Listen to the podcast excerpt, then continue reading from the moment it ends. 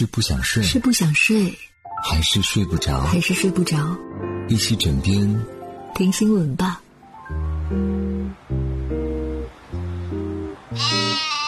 Hello，你好，我是婷婷。今天晚上用五分钟时间和你聊聊身边事。你是否曾经一夜醉酒狂饮，隔天醒来之后呢，却难以想起前一天晚上发生的事儿了？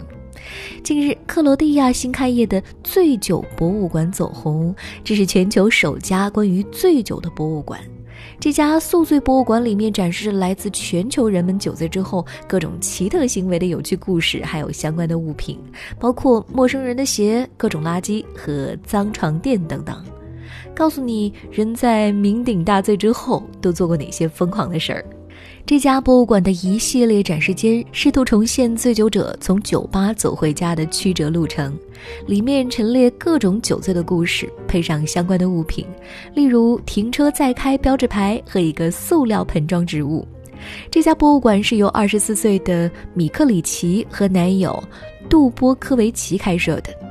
他们成立这家博物馆的构想，来自某一次和友人聊天的时候，对方曾经提到，最后醒来在口袋里发现了一块脚踏车的踏板。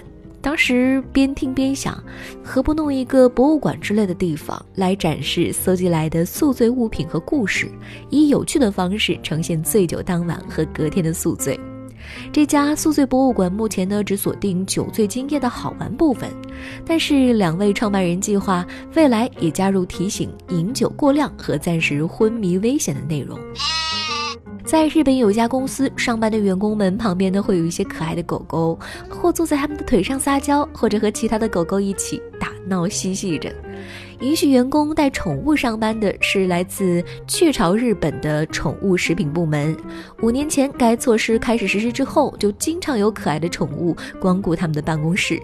该部门员工内吉利红就经常带自己的爱犬一起上班。办公室里不仅有爱犬的私人厕所，门口呢还有围栏挡着，不让它跑到别的部门。主人上班期间，它就在办公室里玩耍，还可以自由出入重要会议。其他员工则表示，狗狗在办公室里跑来跑去，不仅不会分散注意力，反而感觉工作效率有所提高。宠物食品部门一负责人表示，他们的工作呢就是为宠物服务，大家都非常的喜欢狗狗，所以呢希望为爱宠人士提供方便。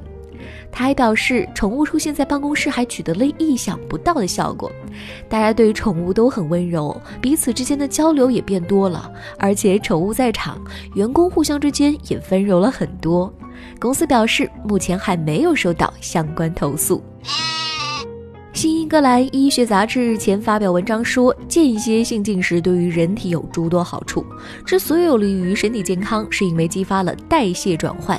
代谢转换指的是细胞耗尽其可快速获得的糖类能量储存之后，会通过较慢的代谢过程，开始将脂肪转化为能量。而这种转化呢，可以改善血糖调节，降低血压、血脂水平，增加抗压能力和抑制炎症等。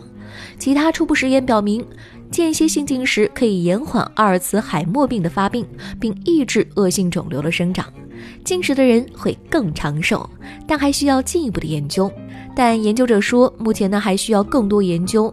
进食也不适用于所有人，建议尝试者从一天进食十八小时开始，再逐渐过渡到一周进食两天。好啦，那今晚先聊到这儿。我是婷婷，我们明晚见喽。